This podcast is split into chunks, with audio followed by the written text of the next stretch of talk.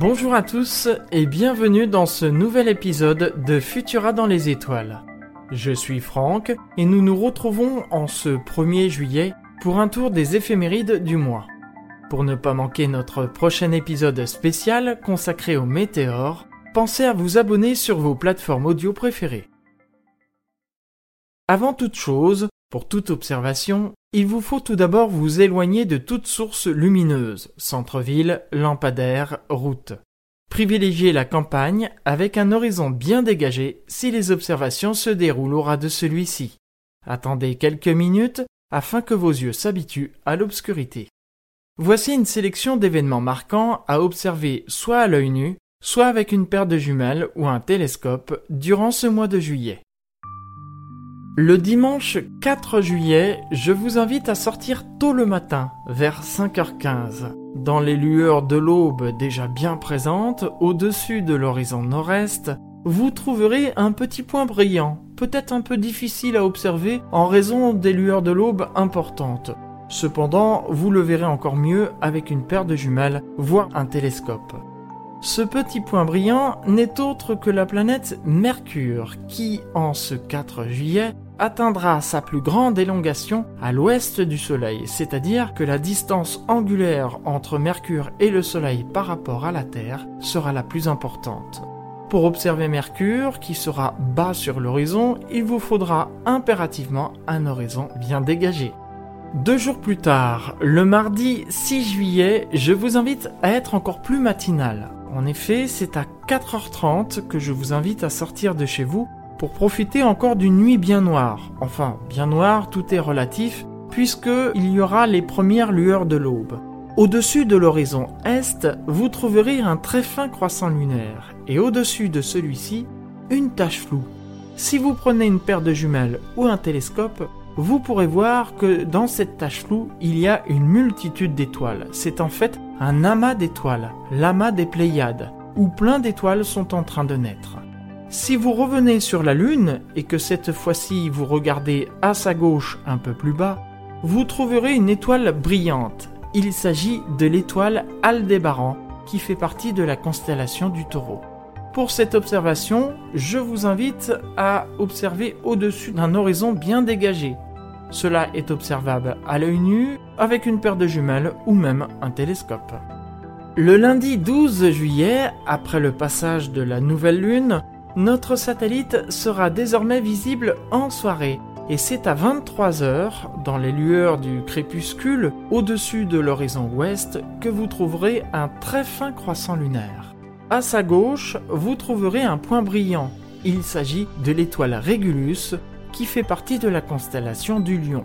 Si vous revenez sur la Lune et que vous regardez cette fois-ci à sa droite un peu plus bas, vous trouverez deux points brillants. Un premier point très brillant, il s'agit de la planète Vénus, que vous ne pourrez pas manquer. Et à côté, un autre point brillant qui celui-ci est rouge tout simplement parce qu'il s'agit de la planète Mars qui est facilement reconnaissable grâce à sa couleur rouge.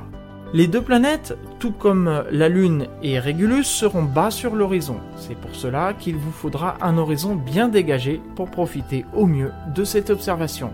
Ils seront visibles à l'œil nu, mais je vous invite à utiliser une paire de jumelles où vous pourrez mieux en profiter. Et si vous avez un télescope, eh bien là, ce sera encore mieux.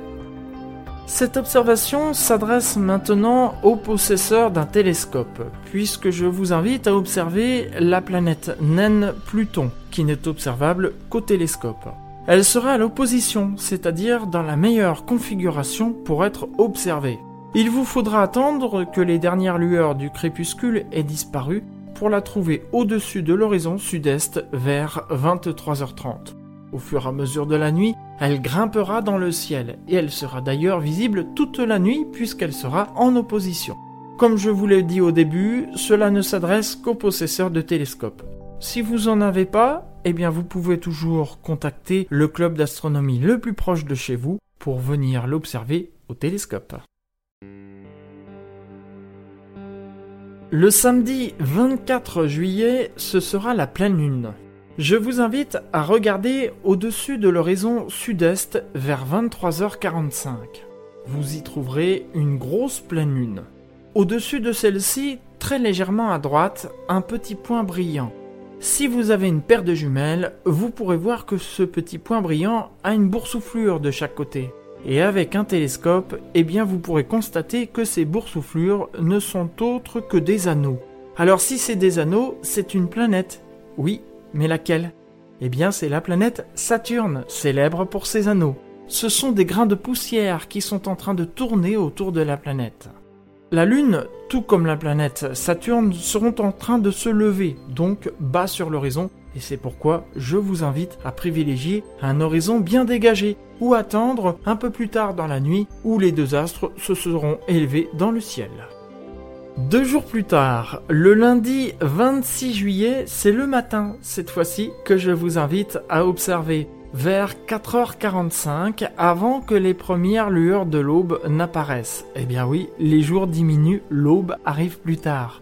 Au-dessus de l'horizon sud, vous trouverez une grosse lune gibbeuse. Au-dessus de celle-ci, très légèrement à droite, vous trouverez un point brillant, encore une planète. Il s'agit de la planète Jupiter, la plus grosse planète du système solaire. Si vous avez une paire de jumelles ou même un télescope, vous pourrez apercevoir sur celle-ci des bandes nuageuses. Nous la décrirons d'ailleurs plus en détail lors d'un épisode spécial au mois d'août. Vous pourrez observer cela à l'œil nu ou avec une paire de jumelles ou même un télescope.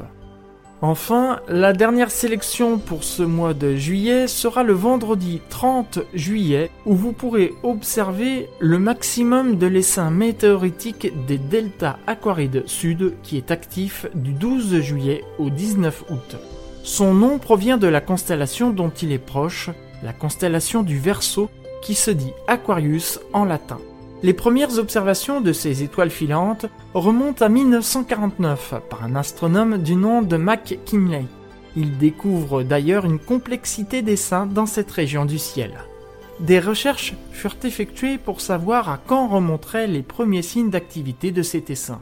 Eh bien, figurez-vous qu'il fut rapporté un premier signalement en 1007, c'est-à-dire que cet essaim a plus de 1000 ans. D'une vitesse de 41 km par seconde, les météores ont un taux horaire de 25 par heure. Pour observer les deltas aquarides sud, il vous faudra repérer la constellation du Verseau, qui culminera au-dessus de l'horizon sud vers 4h45. Cependant, la présence d'un quartier de lune pourrait quelque peu vous gêner. Et pour observer les météores, pas besoin de télescope ni de paire de jumelles, vos yeux suffisent. Merci d'avoir écouté ce podcast Futura dans les étoiles. Retrouvez les éphémérides complètes sur notre site. Si vous appréciez notre travail, n'hésitez pas à vous abonner et à nous laisser un commentaire et 5 étoiles sur les plateformes de diffusion pour nous soutenir et améliorer notre visibilité. Vous pouvez nous retrouver sur Apple Podcast, Spotify, Deezer, Castbox et bien d'autres pour ne plus manquer un seul épisode.